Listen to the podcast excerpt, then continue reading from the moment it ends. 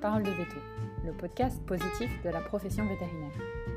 Ce podcast a été réalisé par SeaMyVet en collaboration avec VetoJob, parce que le recrutement vétérinaire n'a jamais été aussi exigeant. Vous êtes recruteur et vous souhaitez enregistrer un podcast Contactez VetoJob qui vous proposera son pack de mise en avant. Et à présent, bonne écoute Bonjour à tous. Bonjour Sophie. Bonjour euh, Charles. Alors j'ai la chance d'avoir ce matin euh, à, mon micro un copain de promo, Charles de Langlois, qui fait partie du, groupe vétérinaire Vetovie sur Rennes. Alors ma première question, euh, comme d'habitude, peux-tu te présenter en quelques mots? Bonjour à tous, moi je suis veto depuis 14 ans, donc même promo que Sophie, effectivement. j'ai été salarié quelques années un peu partout en France, puis j'ai voulu créer mon, ma propre entreprise et, avoir mes propres patients.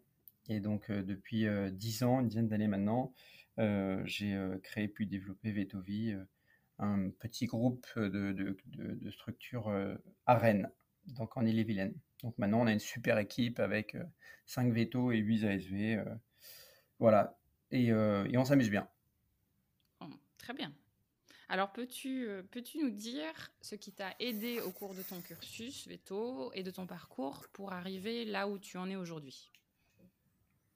Alors, je pense qu'il faut, il faut, il faut être bien entouré déjà. Hein. Je pense que c'était, mon cas quand, quand, quand j'ai créé. Et puis, il faut surtout être très passionné, euh, et il y a quelque chose que je dis souvent aussi aux, aux, jeunes stagiaires qui viennent euh, chez nous, c'est qu'il faut surtout, euh, au-delà d'aimer les animaux, ce qui est un prérequis, je pense, qui qui est admis par tout le monde, c'est aimer les gens parce qu'on passe beaucoup de temps à, discuter avec eux, à les rassurer pour vraiment les accompagner tout au long de leur vie avec leurs animaux familiers. Et puis après, il y avait aussi mon esprit d'entrepreneuriat qui a, été aussi qui s'est développé au cours du temps, qui n'était pas forcément très présent au début, mais en tout cas qui s'est développé, qui m'a permis de, prendre du plaisir à, développer tous les outils qu'on a mis en place euh, année après année. Voilà, donc toujours sur base d'une bonne qualité de service autour d'une bonne qualité de travail pour, pour, toutes les équipes, ce qui me semble vraiment hyper important. Je peux te demander comment tu l'as identifié, ton côté entrepreneur, du coup? Eh ben, en fait, ça, je l'ai identifié parce que ça a marché. Donc je pense que ça, ça c'est aussi une, une, clé, une clé de croissance. C'est que je, je, me suis rendu compte que j'y arrivais bien, sans effort. Donc je me suis dit que ça faisait peut-être partie de mes valeurs.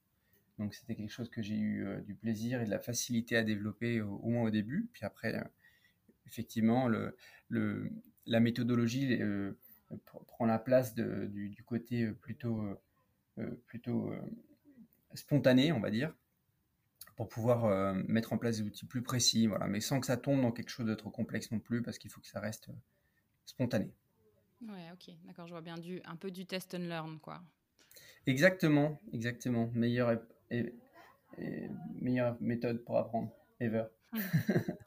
non, mais c'est vrai, tu, je pense que tu, tu soulevais un bon point parce que je pense parfois on se met beaucoup de barrières parce qu'on veut tout, que tout soit parfait et finalement, à force de faire ça, on, on fait rien. Donc, euh, Exactement, rien n'est impossible. Le seul, le seul risque qu'on prend, c'est, c'est que ça fonctionne pas. Et puis, quand bien même, voilà, c'est pas très grave, on recommence. Hein. Exactement, exactement. Et, donc là, tu, m'as parlé de, ce qui t'a aidé. Et à l'inverse, quels ont été, selon toi, les freins, les difficultés que tu as rencontrées?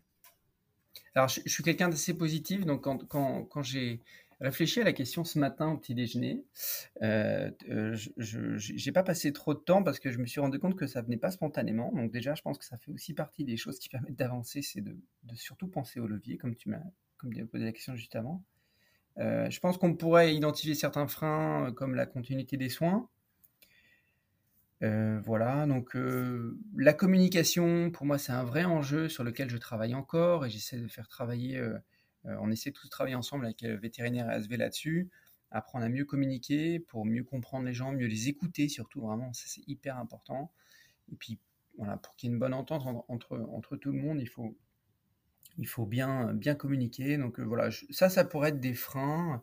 Euh, j'ai pu identifier aussi des, des, des périodes un peu de doute avec euh, des, des clients qui étaient euh, qui étaient pas forcément euh, très faciles, mais je pense que ça reste vraiment anecdotique par rapport à, au développement d'une clientèle ou alors nos expériences de salariés, globalement, on, a, on jouit d'une excellente réputation d'une manière générale et nos consultations se passent bien, les gens, les gens sont satisfaits de nos services. Et ça, ça, faut, faut, savoir le dire, même, même, avec des plus jeunes. voilà, l'essentiel, l'immense majorité de nos, nos visites sont couronnées de succès, on va dire, et les gens sont satisfaits de notre travail. Et ça, c'est, c'est quand même assez gratifiant. Donc voilà, ce qui pourrait être un, un frein parce qu'il y a un biais là-dessus, euh, et en fait, plus quelque chose de positif. Ok. Et hum, tu parlais de travailler sur la communication au sein de l'équipe. C'est quelque chose que vous faites avec du coaching, avec, tu mets en place de la méthodo, ces choses comme ça, ou c'est mettre en place des réunions. Tu peux élaborer un petit peu? Oui, oui, tout, à fait. Alors moi, j'ai fait un coaching, un coaching personnellement pour pouvoir réfléchir à ma façon de communiquer avec mes équipes et pouvoir ensuite mieux déléguer, parce que c'est le but du jeu. Hein. Moi, il ne faut pas que ce soit trop hiérarchique, trop vertical. donc, je leur ai fait faire une formation en, communication non verbale. J'essaie de mettre en place des réunions d'équipe. Et j'ai encore, des, encore une fois des progrès à faire là-dessus, parce qu'il y a on aimerait bien faire plus, mais c'est vrai qu'avec nos agendas, c'est toujours difficile à organiser. On peut faire des choses très simples, des petits déjeuners, des, apéritifs. Enfin, il y a des choses qui sont relativement courtes et faciles à mettre en place. Encore une fois, il faut avoir un peu le temps pour les organiser. Et, euh, ça, ça fait aussi partie de, des choses à, mettre en place. Voilà. Mais j'essaie de, leur faire passer un message en termes de, donc de communication. Donc voilà, écouter les gens, surtout les, les rassurer, parce que souvent ils sont assez inquiets et euh, voilà, faire preuve d'empathie, de bienveillance, euh, pas forcément trop dans la sympathie qui peut, qui peut, qui peut être, on peut vite tomber dans l'émotion et ça, ça peut avoir des conséquences négatives euh, sur une collaboration de long terme avec des gens. Voilà, et puis voilà, évidemment, conserver un bon équilibre entre la vie professionnelle et la vie privée, hein, ça me semble important. Et, c'est aussi tout simplement comme ça qu'on arrive à avoir des, des, des gens équilibrés et, et bons communicants aussi. Oui, et qui arrivent à mettre euh, beaucoup d'énergie dans leur travail.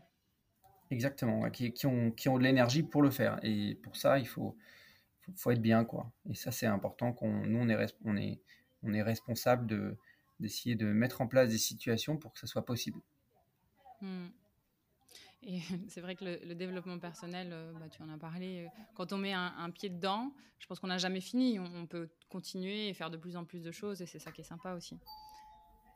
Oui, oui, tu, as raison. Euh, là, je, je, me suis, j'avais fait il y a quelques années, il faudrait que je recommence d'ailleurs une, formation où, j'étais filmé pendant une, mise en situation. J'avais trouvé ça très très désagréable, mais en fait c'est hyper intéressant parce que c'est là qu'on voit tous nos, petits, soucis de communication, nos défauts, nos, gestuels. Et, c'est toujours intéressant à, regarder pour progresser. Encore une fois, la, finalité, c'est que les, les, vétos ou SV soient, mieux. Hein. Le, encore une fois, c'est vraiment le but du jeu. Et c'est vraiment des, des outils précieux pour la vie professionnelle, mais aussi pour la vie privée, d'avoir ce genre de, d'avoir ce genre de, de formation. Voilà. Oui, tout à fait. entièrement d'accord avec ça. Ok, bah écoute, enfin, notre question euh, traditionnelle que tu connais. As-tu pu te remémorer une situation particulière à laquelle tu as dû faire face en tant que jeune veto? Et surtout, quels conseils, au singulier ou au pluriel, donnerais-tu à la plus jeune version de toi-même avec le recul que tu possèdes aujourd'hui, bien sûr? Alors c'est difficile, surtout que je, je, pense que je les appelais ce matin autour du café. Je devais être en train de regarder un résumé des JO, je pense, donc j'ai pas, j'ai oublié, cette question. Ah bah, ce sera spontané du coup. Exactement. Euh, euh, donc tu as un conseil à la jeune version de moi-même. Bah, il faut, il faut.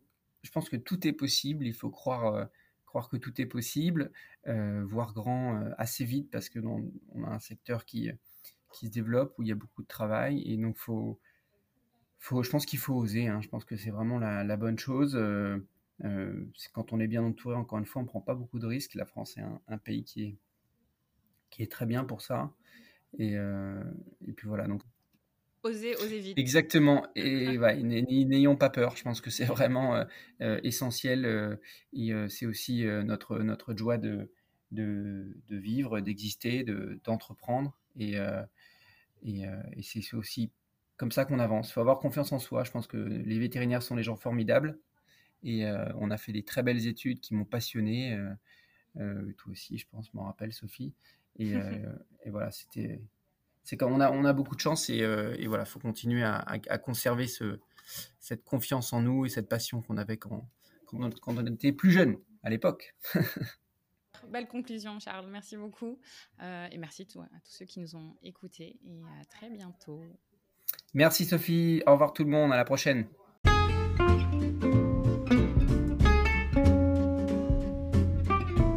Si vous avez aimé ce podcast, mettez-nous un commentaire gentil et partagez-le autour de vous. Notre mission d'améliorer le quotidien des vétérinaires ne peut pas se faire sans votre aide. Merci d'ailleurs à VetoJob qui nous permet de rencontrer plus de vétérinaires qui veulent partager leurs expériences de manière originale. N'oubliez pas non plus de vous abonner à notre page Instagram @simyvet ou de rendre visite à notre blog sur notre page internet pour encore plus de conversations et de conseils bienveillants de la part d'Emilia, une vétote bien dans ses bottes, ainsi que des coachs spécialisés dans le domaine de la santé. Mais surtout, à bientôt sur Parole de Veto